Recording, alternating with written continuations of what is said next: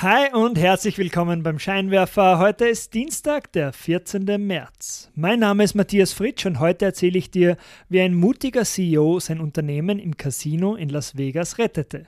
Zusätzlich habe ich eine Erklärung für dich, mit welchem Trick Apple in ihren Stores die Kunden dazu bringt, mehr MacBooks zu kaufen. Und zum Schluss erfährst du noch, wie der Chicago River zum St. Patrick's Day in diesem schönen Grün eingefärbt wird. Wenn du den Scheinwerfer unterstützen möchtest, melde dich gerne auf www.derscheinwerfer.com zum wöchentlichen E-Mail-Newsletter an. www.derscheinwerfer.com. Legen wir los. Auf geht's! Willkommen beim Scheinwerfer. Dieser Podcast bringt Unternehmern und Führungskräften die Geheimnisse der erfolgreichsten Unternehmen und die wichtigsten Insights, um bessere Entscheidungen zu treffen.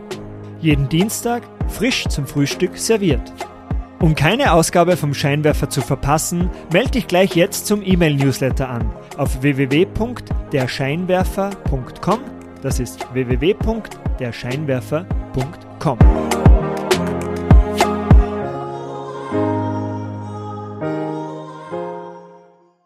Unternehmertum erfordert ja manchmal ein gewisses Maß an Risiko. Fred Smith ließ das Schicksal seines Unternehmens von einer Harakiri-Aktion im Casino in Las Vegas entscheiden. Aber lass uns ganz zu Beginn starten. Smith wollte den Transport von zeitkritischen Sendungen innerhalb der USA mit einem neuen Modell revolutionieren. Eine Flotte an eigenen Flugzeugen, um nicht mehr auf die Flugpläne von Passagierflugzeugen angewiesen zu sein. Weil bisher wurden die Paketsendungen der großen Kurierdienste immer im Gepäckraum von Passagierflugzeugen mitgenommen. Und zweitens wollte er Umschlagplätze in zentralen Lagen, um die Sendungen von dort zu sortieren und dann sternförmig per LKW auszuliefern. Doch Smith gründete sein Unternehmen mit dem Namen Federal Express, das kennt man heute unter dem Namen FedEx, äh, zu einem schier ungünstigen Zeitpunkt. Durch die Ölpreiskrise des Jahres 1973 schossen die Kosten für den Treibstoff seiner Flugzeuge in nie dagewesene Höhen. Seine Betriebskosten steigen dann rasant, der Kontostand schmilzt im Rekordtempo. Die Angestellten müssen auf ihre Gehälter verzichten, er bittet sogar seine Piloten um kurzfristige Unterstützung. Sie sollen die Kosten für die Flugzeugtankfüllung bitte einfach vorübergehend auf ihre privaten Kreditkarten buchen. Smith benötigt wirklich dringend frisches Geld von Investoren, aber wegen des schwierigen wirtschaftlichen Umfelds bleiben die Geldgeber lieber vorsichtig und zeigen Smith die kalte Schulter. An einem Freitagabend sieht Smith, dass das Guthaben auf seinem Firmenkonto auf die letzten 5000 Dollar zusammengeschmolzen ist. Gleichzeitig flattert eine Tankrechnung in Höhe von 24.000 Dollar ins Haus, fällig am darauffolgenden Montag. Aber ohne Treibstoff können die Flugzeuge des Unternehmens ja in der kommenden Woche nicht abheben. Aber ohne frisches Geld ist das Unternehmen dann am Montag auch zahlungsunfähig.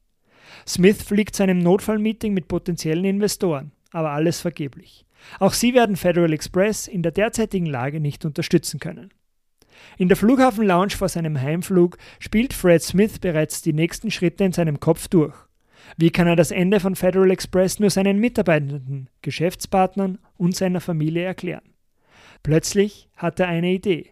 Er bucht seinen Heimflug in letzter Minute um. Final Destination Las Vegas. Smith behebt die letzten 5000 Dollar und setzt buchstäblich alles auf eine Karte.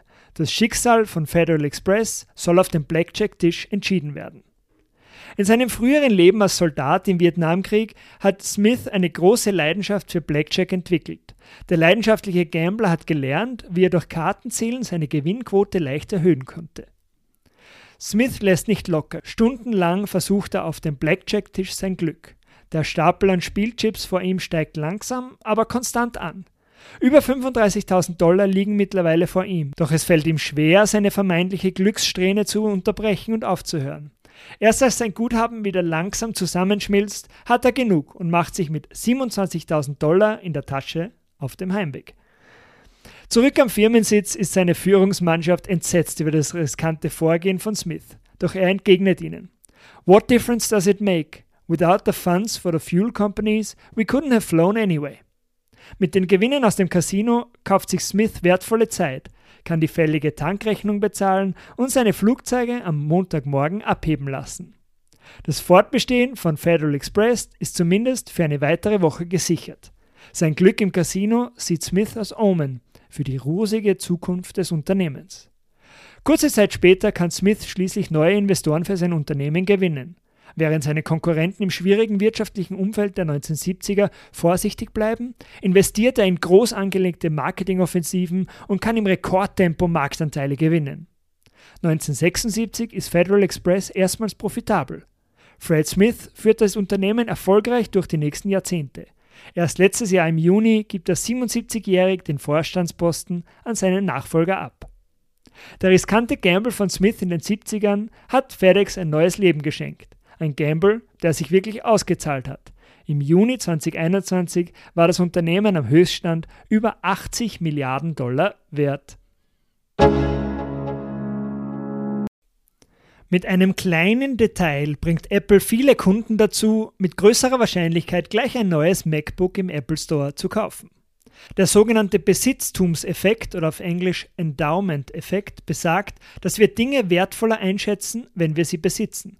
Der Besitztumseffekt ist eng mit der sogenannten Verlustaversion verwandt. Wir hassen es, etwas zu verlieren und wieder abzugeben, wenn es bereits in unserem Besitz war. Aber was hat das Ganze jetzt mit MacBooks im Apple Store zu tun?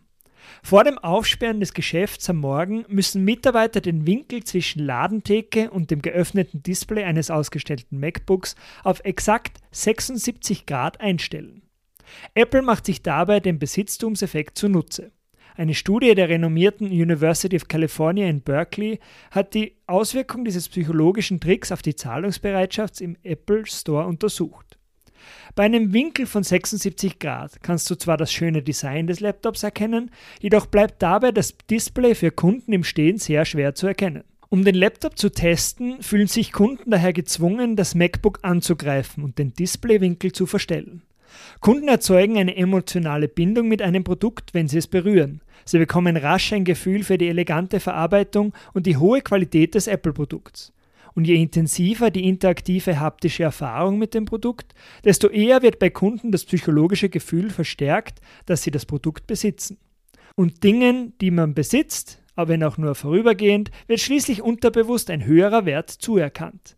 Ähnliche Ergebnisse werden bei Probefahrten, Probeabos oder Testprodukten erzielt, wenn sie bereits früh im Verkaufsprozess eingesetzt werden.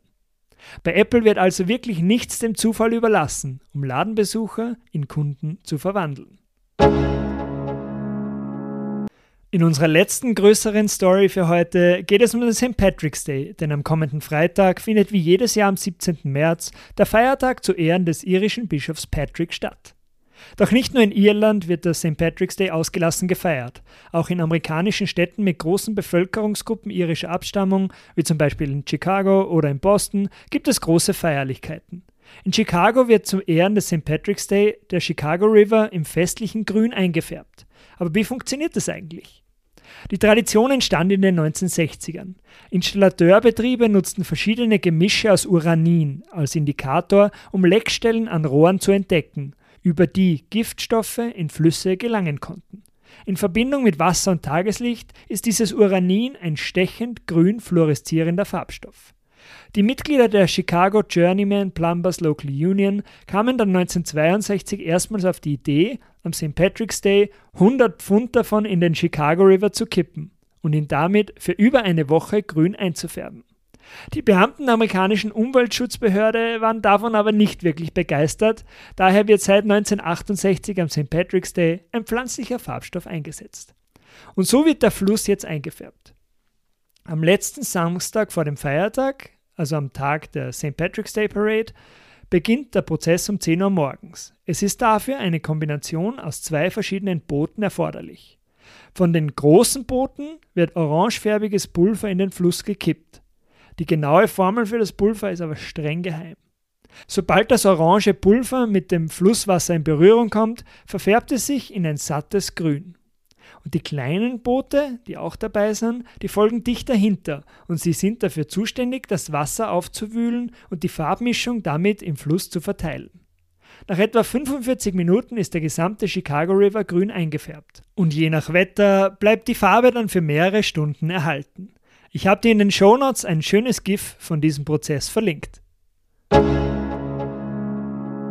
Und zum Abschluss noch zwei ganz kurze Stories aus der Welt der Wirtschaftsnachrichten, damit du up to date bleibst. Erstens, die Tageszeitung Der Standard berichtet, dass die Silicon Valley Bank pleite ist.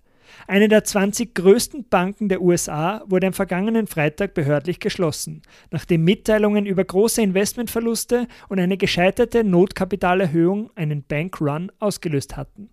Die Silicon Valley Bank war auf Kunden aus dem Technologiesektor spezialisiert. Rund die Hälfte der VC-finanzierten US-Startups zählten zu ihren Kunden. Das US-Finanzministerium, die Notenbank Federal Reserve und der Einlagensicherungsfonds FDIC haben nun angekündigt, dass sämtliche Kundeneinlagen auch über die gesetzliche Einlagensicherung von 250.000 Dollar abgesichert werden. Und zweitens, TikTok greift Google an. Die beliebte Social-Media-App plant die Einführung einer eigenen Werbeplattform, bei der Werbetreibende auf bestimmte Suchbegriffe bieten können. Laut Studien sollen bereits fast 40 Prozent der Personen aus der Gen Z ihre Suchanfragen auf TikTok statt beim Marktführer Google durchführen.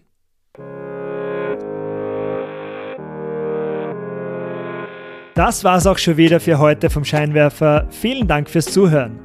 Wenn dir diese Ausgabe gefallen hat, leite sie doch gerne an deine Freunde und Freundinnen weiter. Um keine Ausgabe mehr zu verpassen, melde dich gleich jetzt auf www.derscheinwerfer.com zum Newsletter an. Das ist www.derscheinwerfer.com. Bis zum nächsten Mal. Ciao!